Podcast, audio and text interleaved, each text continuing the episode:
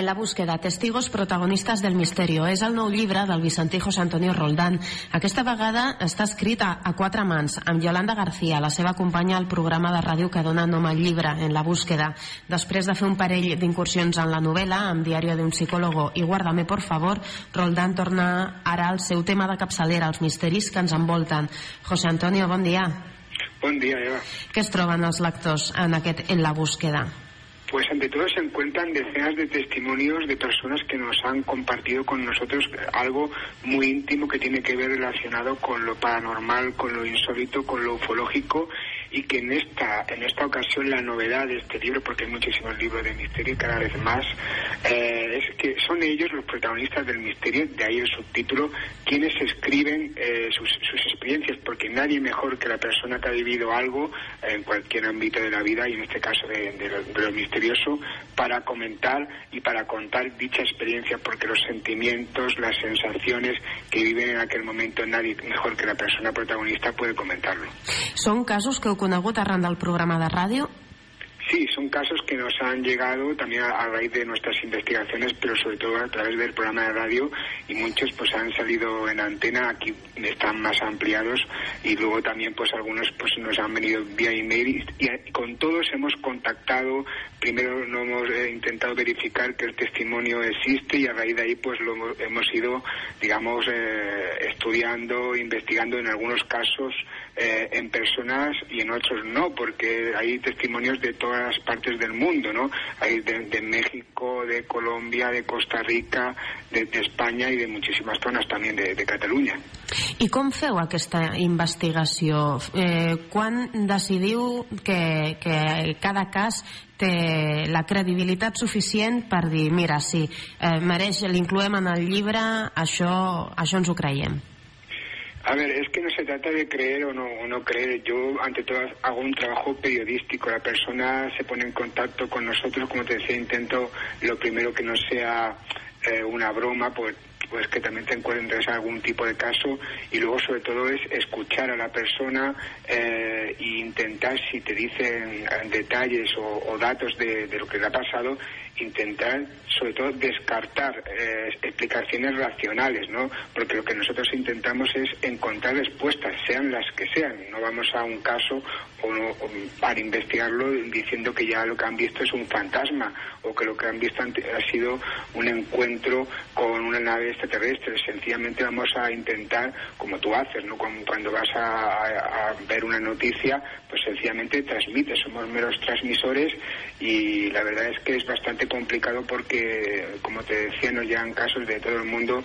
y bueno, solo una pequeña parte podemos ir en, persona, ¿no? Y, y, contrastar allí lo que lo que nos comentan. Luego luego son casos que algunos estamos investigando durante toda la vida porque son casos vivos, que el testimonio no solo es una experiencia, sino que son diferentes experiencias y algunas pues relacionadas con algún miembro de la familia o con allegados que también tienes que ir eh, investigando y sobre todo luego pues mirar el entorno, estudiar cómo se mueve en, la sociedad y, un poco el, es una investigación también sociológica ¿no? y psicológica, de ahí una de las últimas partes del libro donde preguntamos a, sobre todo a psicólogos de diferentes ramas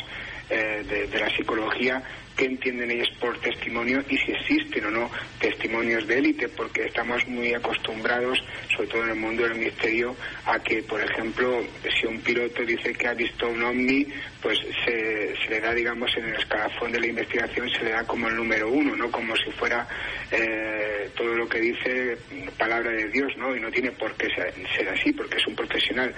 muy bien de la, de, de, de, es un piloto, ¿no? Pero bueno, también es un ser humano y como ser humano puede tener una mala percepción, puede tener un mal día o sencillamente decir la verdad, pero también puede mentir, ¿no? Uh -huh.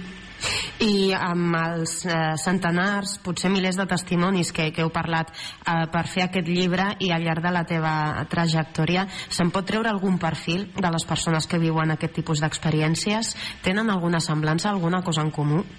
Pues eh, en algunos casos sí, lo que intentamos es precisamente sacar algún tipo de pauta pero lo más eh, difícil de todo es que todas, eh, digamos, eh, estancias sociales todos los géneros, eh, todas las edades han tenido eh, algún tipo de experiencia. Nos encontramos en, de todo el mundo y de todo tipo de personas, personas que nos han comentado eh, experiencias. Por lo tanto, es muy difícil poder ah, encontrar datos comunes y sobre todo porque el porcentaje que, como tú has dicho, es bastante elevado, el que hemos podido hablar como, como mínimo con ellos, pero es que cuánta gente, cuántas miles de personas no han comentado nunca eh, su experiencia, por ejemplo, a un programa de radio, a un, a un periodista del misterio, a un investigador, ¿no? Ahí nos encontramos un gran vacío y sobre todo eh, creo que también vamos intentando promulgar es que hay que hallar puntos comunes y intercambios de información entre investigadores y periodistas para llegar a, encontrar esas pautas porque al fin y al cabo pues lo que se aplica eh, también es, el método científico y el método científico necesita precisamente lo que comentaba ¿no? Llegar a como mínimo a encontrar un, un origen una similitud entre casos pero es algo bastante difícil i, i sobretot costoso tanto en tiempo como, como en dinero. No? I costa en general que la gent, eh, que els testimonis de, de casos que d'entrada no, són no són explicables de manera racional, costa que facin el pas i ho expliquin i, i ho facin públic perquè hi ha molts prejudicis en aquest sentit. La verdad es que cuesta bastante, cada vez menos, pero sobre todo eh, cuando hablamos eh, con ellos, por eso es un proceso bastante largo desde que te llega el mensaje o, te llama, se pone en contacto con la vías de comunicación del programa, que intercambiamos eh, muchas llamadas, mensajes y le vamos, digamos, haciendo ver que somos personas normales, que sencillamente lo que queremos es escucharles y eso la verdad es que les abre mucho a la hora de contar su experiencia, ¿no? Porque la mayoría de casos quieren saber lo que le ha pasado, el origen de, lo sucedido, sea lo que sea,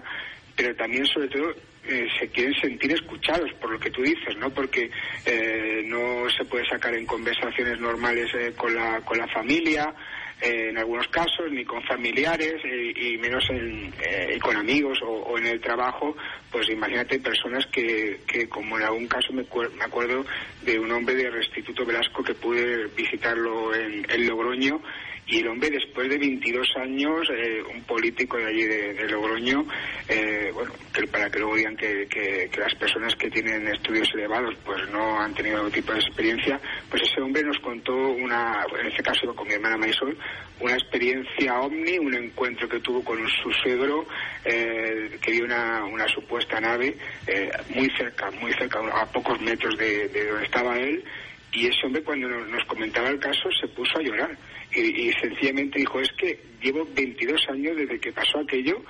que no he podido contarle esto absolutamente a nadie, porque yo estaba con mi suegro, mi suegro lo vio igual que yo, y él me dijo, y yo le dije, ¿ha visto usted lo que estoy viendo? Yo dije, sí, bueno, ¿y qué? Y se fue tan tranquilo el hombre, ¿no? El, suegro, y él se quedó pasmado porque había visto lo que él decía que, que, era una nave extraterrestre o por lo menos una nave que, que, él no conocía ninguna que, que, se hubiera visto en la Tierra o quizás podría ser un prototipo, cualquier cosa, pero en aquel momento él no conocía, ¿no? Y, el hecho de no poder comentar la experiencia, pues imagínate, le afectó en algún momento de su vida porque para él fue un cambio muy grande haber visto eso y haber sido testigo y sobre todo no poder comentarlo a nadie. ¿Y a el sogre vau arribar a parlar? ¿Qué? Amb el que también había visto. Eh, el, suegro en aquel momento eh, ya había fallecido y por desgracia no pudimos no pudimos hablar con él, pero sí que pudimos hablar con posteriormente con su mujer y, que no se había comentado, pero como te decía, eh, la mayoría de casos lo que intentamos es conocer el entorno de, de la persona y ante todo Restituto es una persona muy racional, muy muy equilibrado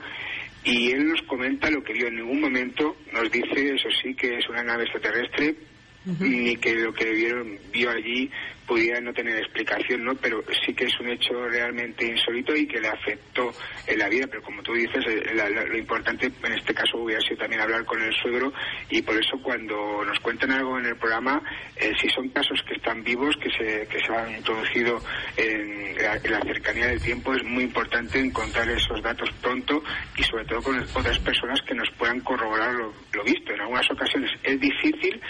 pero en otras no. De hecho, de las 436 páginas que tiene el libro, eh,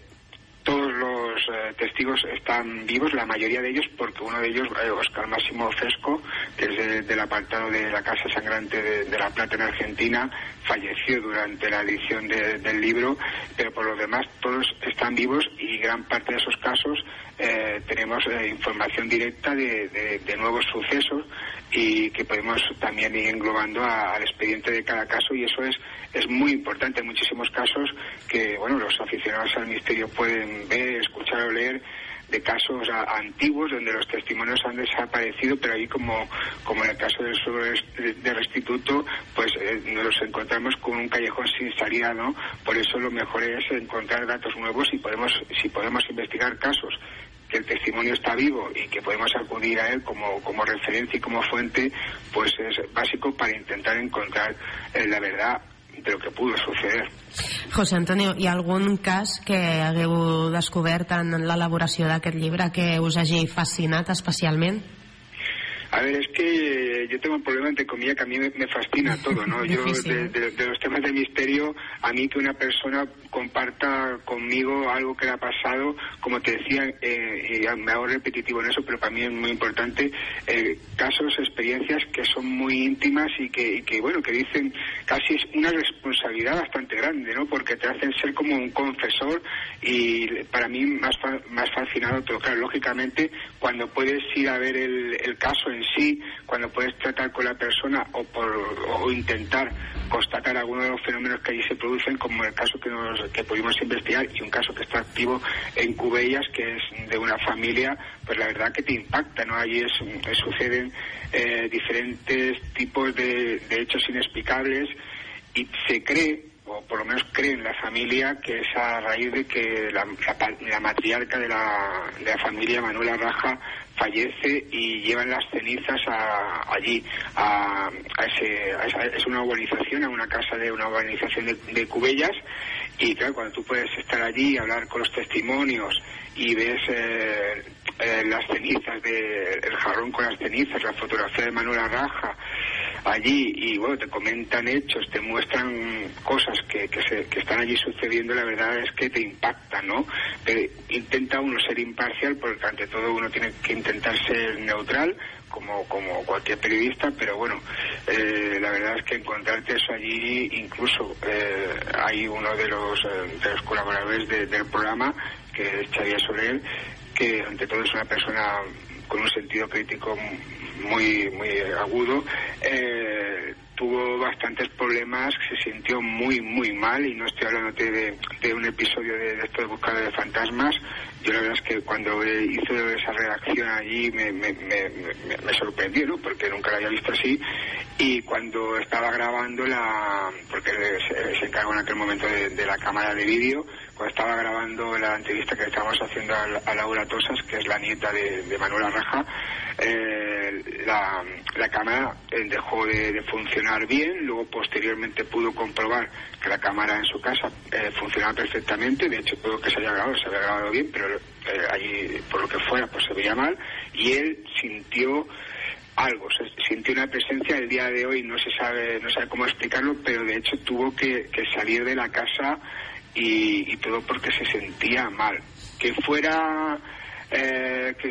parte del entorno de lo que nos estaba comentando le afectara, podría ser, pero bueno, no es algo muy difícil y muy subjetivo en, este, en este caso en concreto, porque solo pudo él experimentar eso, los demás no pudimos experimentar nada, ¿no? Pero, pero suceden hechos bastante curiosos en, en esa casa y la suerte es que lo podemos eh, constatar, eh, como te decía, eh, como otros casos, casi en directo, ¿no? I llegir en, en la búsqueda testigos protagonistes del misterio. Eh, José Antonio, com ha estat això ja no a quatre mans amb la teva companya Yolanda García, sinó amb tants col·laboradors, perquè els propis testimonis han escrit el seu cas. Com ha estat el procés?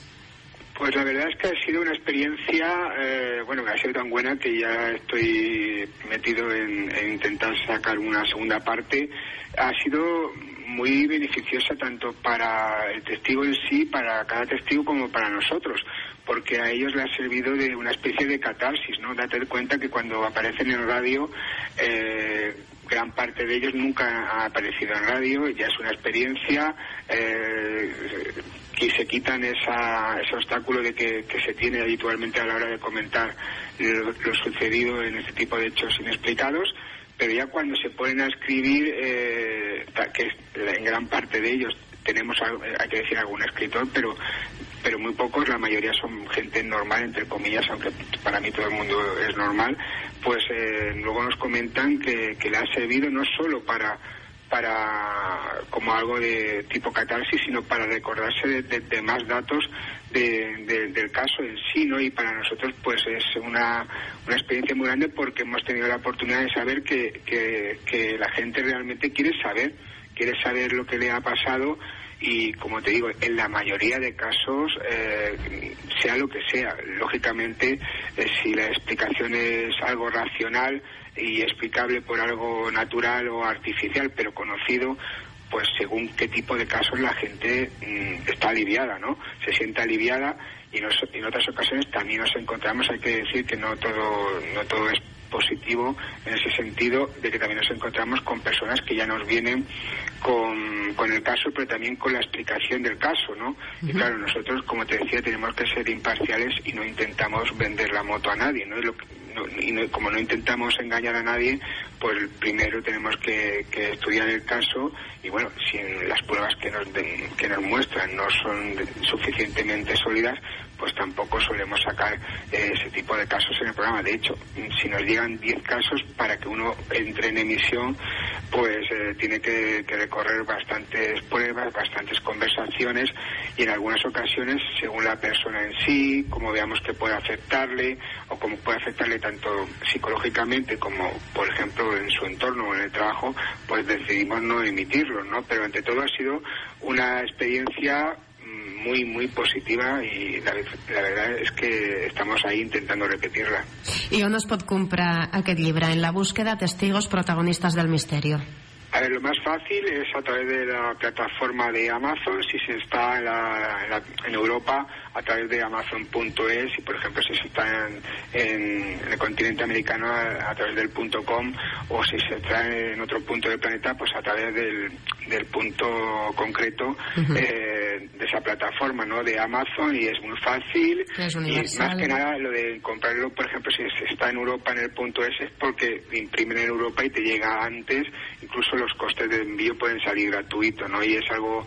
muy fácil y la edición está bastante bien y la portada como los anteriores libros me la realiza mi amigo y bueno un crack de la, del diseño que es Tony Huerta y, nada, pues si tienen algún problema, contacto arroba en la búsqueda radio.com, que se pongan en contacto con nosotros o que te creen en Google en la búsqueda y tenemos ahí muchísimas vías de comunicación y vamos, vamos indicando, pero realmente a través de, Amazon es muy fácil de conseguir y tiene la opción tanto de papel como de libro digital. ¿Y on es pot escoltar el programa en la búsqueda d'on neix aquesta obra? A ver, hasta hace poquito emitíamos en el set de radio y a través de, más de 100 emisoras y ahora pues cuestiones de, traslado porque ahora me he venido a, Igualada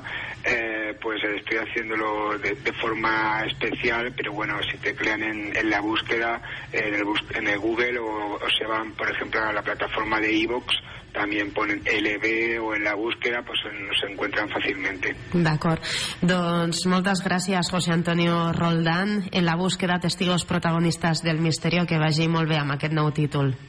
Pues muchísimas gracias, Eva, por tu apoyo y nada, un saludo a todos los vicentinos y gracias por todo, de verdad. A tu. Sant Vicenç del